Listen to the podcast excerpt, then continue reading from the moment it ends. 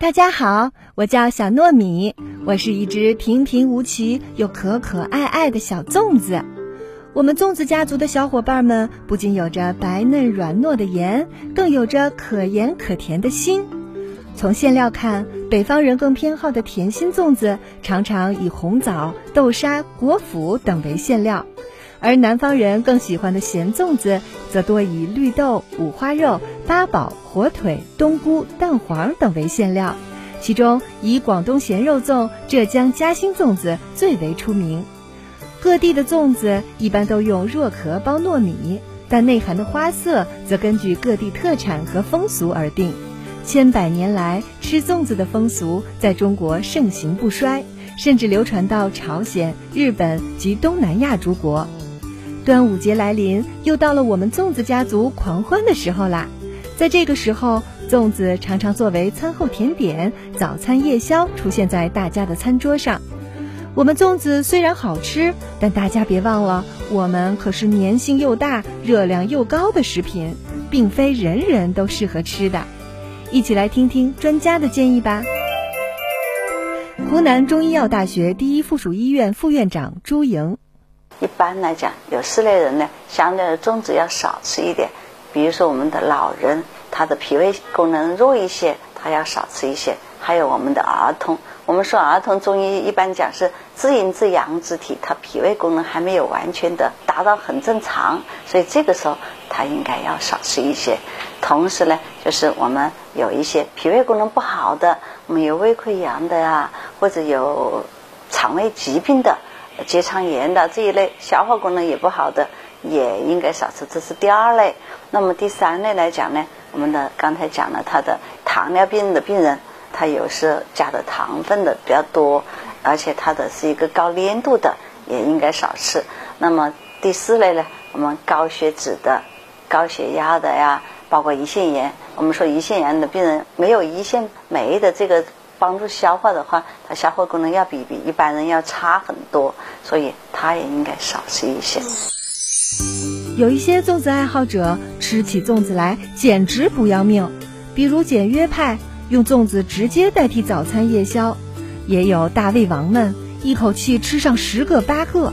还有别出心裁、爱创新的干饭人，把粽子冰镇了，愣是吃出了冰激凌的口感。但是从大家的健康角度考虑，这些做法通通不推荐。那么吃粽子都有哪些讲究呢？一起听听专家的建议吧。湖南中医药大学第一附属医院副院长朱莹，吃粽粽子的过程中间，我们还是要注意健康的吃。嗯，所谓健康的吃也有几点建议，一点就是不能够太贪太多了，适当的应该是热一点吃，不能够冷着吃，这是第一个。第二个呢，就是不宜睡前吃，因为我们粽子是一个高热量的东西，吃了以后你没有消化，没有完全消化好，你就去睡觉去了，那么粽子它在胃里面不消化，也会引起消化不良啊这些症状的出现。还有一个就是吃粽子的时候还要果蔬搭配，就是不单单是这一餐几个几个粽子，还要吃点蔬菜啊什么的，这样子搭配会比较好一点。那么还有一点呢，就是吃粽子的时候不要饮冷饮，冷饮就对粽子的消化是不太好的。端午节除了吃粽子，还有喝雄黄酒、插蒲艾等习俗。据说，从战国时起，北方民间就有农历五月为恶月，初五为恶日之说，认为端午到五毒行。何为五毒呢？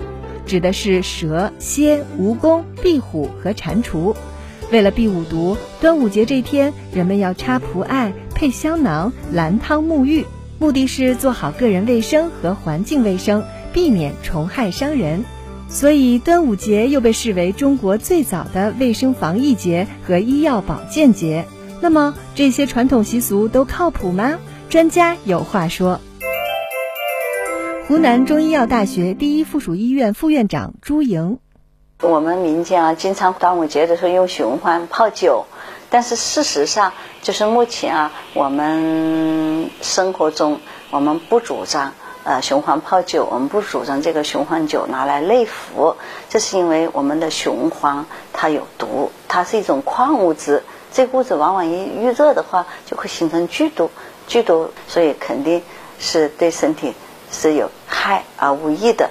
我们还是不主张内服，但是外用是没有问题的。比如我们蚊虫叮咬，还有就是用它来防一下前面讲到的防蛇呀、防蚊虫都是没有关系的。那么至于艾叶来讲呢，因为艾叶呢它有它性温，相对来说它有散寒呐，或者温经止痛啊，对一些女孩子痛经啊或者体质虚寒的那一类的人呢，比较合适，你来泡脚泡澡。但是对于体质偏于呃有热邪的，或者是阴虚有热的啊，不是很适合。尤其对有心血管、心脑血管病的病人，如果泡澡这么热的天气啊去泡，汗出的多，容易休克，所以也不是很主张。那么艾叶可能在端午节呢，大家用它来挂在门上，作为一种辟邪的这种装饰，可能还是多一些。所以说，艾叶泡脚因人而异，但是雄黄酒还是不要喝了吧。至于粽子呢，也要根据每个人自己的体质适量进食。最后，祝大家端午节安康，平平安安，健健康康。